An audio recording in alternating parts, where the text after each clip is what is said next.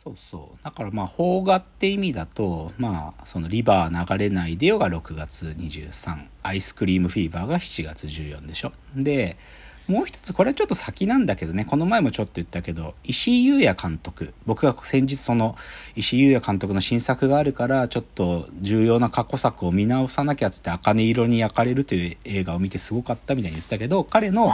愛に稲妻っていうのが、またちょっと情報がたくさん予告とかで始めてるんだけど、これが、これでも10月なんだよな。これまだ先なんだけど、でもやっぱり松岡真優と久保田正孝がダブル主演でなんかパンチ効いてる感じすんだよね。なんか面白そうなの、だからこれとかがまあこれからまあ邦がね。日本の映画でまあ楽しみかなと思ってるやつはこんな感じですっていうのでちょっとこれから先見ようと思ってる映画部分ここで終わり。じゃあねちょっとこの次のチャプターはね先週あのバクマンの話をしたのを引きずってジャンプ漫画の話しましょうか。ジャンプ漫画の話で、ちょっと気になってることを複数。はい。あのね、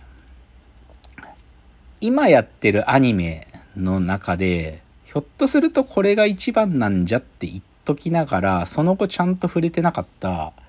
地獄楽っていうやつがあやってるのね。で、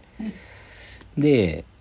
ちゃんと1話僕見てみたんだよ。なんていうか、ちゃんとしっかりと。はいはい、そしたら、よくよく見てみると、やっぱりこれ綺麗だし、どこが作ってんのかなと思ったら、まあ、先週のバクマンの話でもちょろっと触れた、マッパが作っていると。マッパという、なんかその呪術廻戦や、チェンソーマンや進撃の巨人とかを作っているマッパが、この地獄楽っていうのを作っていて、確かにいいなと思ったわけなんですよ。で、で、だけど、アニメそれでね、ちょっと見てて、今6話か7話ぐらいまで来てんだけど、これ、もともとの漫画だったら、どの辺まで来てんだろうってことが気になって、ちょっと漫画の方を読んだんですよ。そしたらさ、ぐいぐい引き込まれて、かつ、まだアニメで描かれてるなんか6話ぐらいって漫画もの中で序盤も序盤なの。これ、こんなにスローなテンポで進めてんだとか思って結構驚いたんだけど、でもね、なんでこの地獄楽の話したいと思ったかまあこれね、もともとはジャンププラスで連載されてて、漫画は完結してるんですよ。全13巻、127話で完結してるんだけど、あのね、このね、改めて思ったのはね、ジャンプ漫画は設定が全てってことを再認識させられた。設定が面白いの？マジで？あのね、なんかね、いきなりね、どういうシーンから始まるかっていうとね、なんか忍者がね、忍者が捕まっちゃったの。なんか、もう、なんていうのかな、たくさんの殺しをやってきた、この闇の仕事をずっとやってきたある忍者ガビマルっていうのが、捕まっちゃってるところから始まるわけ。で、いろいろ尋問されてるのよ、その奉行所みたいなところで。で、まあ、でも忍者だからなんか喋ったりもしないから処刑しようとするんだけど、そのガビマルってやつはね、なんか、なんていうのかな、特殊なやっぱ訓練受けてるから、死なないのよ。首切ろうとするけど、刀が折れちゃったりとか、牛でさ、両足で八つ咲きにしようとするんだけど、なんか、もう、足が引っ張れないで、牛の方が焦げーってなって気絶するとか、とどめがさせないっていうか、資材を執行できないわけ。はい、で、で、そこで、一人ね、なんだっけな、あ、そうそう、山田浅右衛門さぎりって人が、女の人が出てくるんだけど、この山田浅右衛門って人たちは、そのね、罪人の首を切る役割を代々やってきた人で、で、山田浅右衛門のことはさすがにガビ丸も知ってて、あ、こいつに俺は首切られるのかと思ってるわけよ。そしたら山田浅右衛門のその役割の人がね、ある条件を持ちかけてくるっていうか、お前が今から私が言う条件を飲めば、お前の罪を方面にしてやろうっていうのね。で、その条件っていうのは何かっていうとね、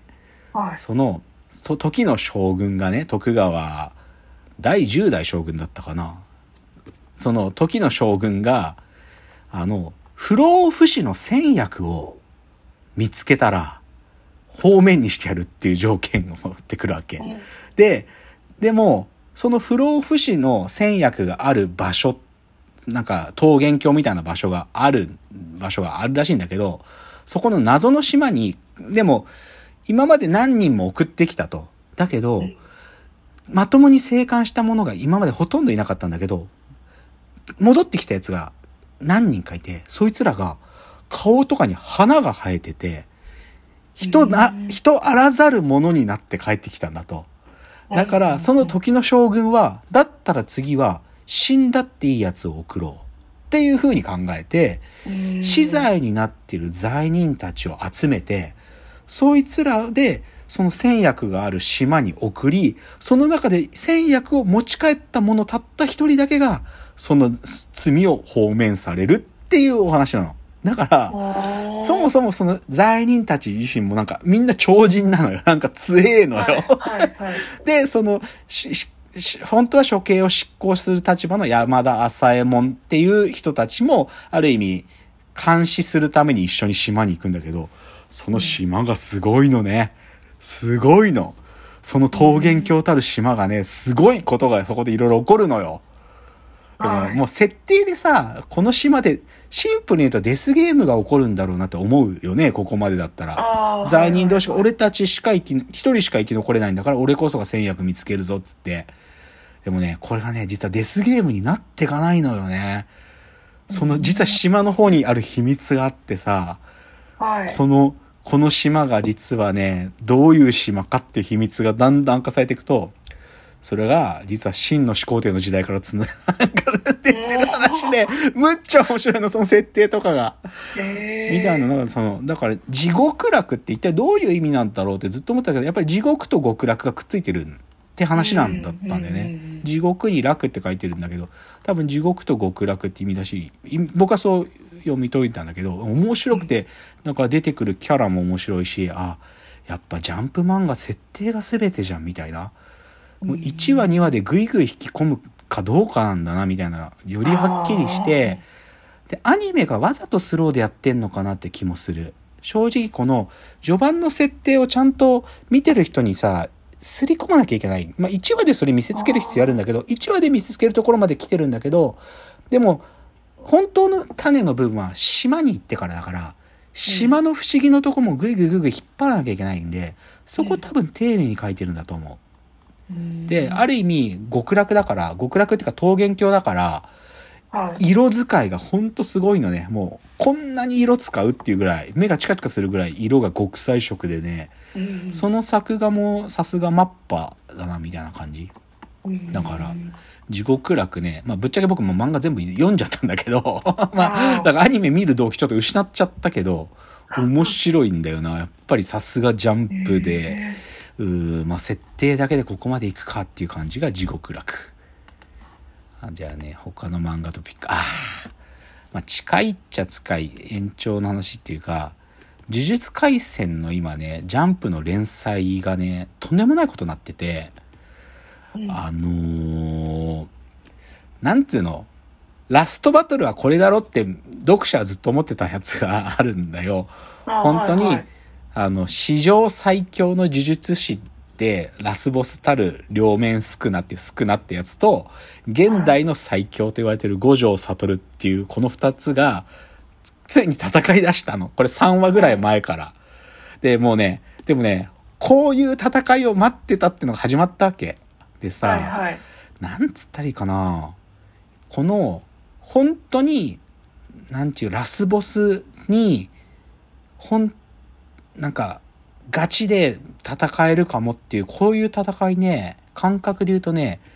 悟空が、ドラゴンボールでだよ。ドラゴンボールで、悟空がフリーザと戦い始めた時と同じぐらいの興奮がある。はっきり言って。フフリーザって最強の、まあ、最強最悪の敵役なんだけど、で、はい、で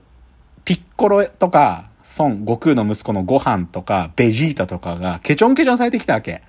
で、で、怪我が回復した悟空がいよいよ出てきてフリーザと戦う時の、なんか、静かに始まるんだよね、戦いが。その感じに似てる。なんか、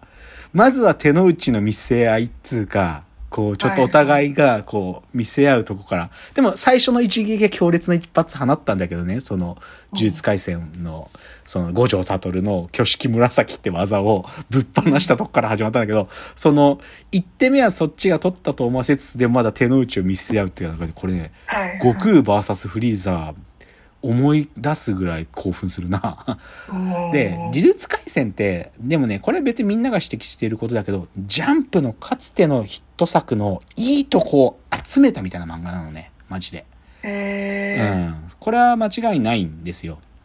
なんだろうな。領域展開って技とかがあるんだけど、それってのはブリーチでいう挽回って技を参考にしてるしとかね。ー技の名前の付け方とかも、なんか今までのジャンプのモチーフ、ハンターハンターっぽいところがあったりとか、本当にいろいろジャンプエッセンスが注いで、で、このバトルって意味でも悟空 VS フリーザみたいなことここでやるかみたいな感じだから、まあ、僕はね、い遺伝子操作漫画って呼んでるんだけど、呪術廻戦のこと。でもその本領発揮されてきて超面白いっていう話。うんあともう一つジャンプのね、今週出てたトピックで言うとね、ジャンプがね、ついにね、縦スクロール漫画のアプリ始めるらしいんだよ。ジャンプトゥーンっていうらしいんだけど。いや、これどうなんかないや、まあ、いつかはやるかなと思ってたけど、全く新しくやるみたい。今までの作品とかをお縦型に置き換えるじゃなくて、本当に専用の縦型よ読み漫画で作られてるものを載せていくものらしくて、2024から始まるっつってて、最初になんかそういう漫画賞とかもやるっぽいから、どうなんだろうなって、これ正直僕は判断保留。でもそういうニュースが今週出てたってことをご報告でした。じゃあ次のチャプターです。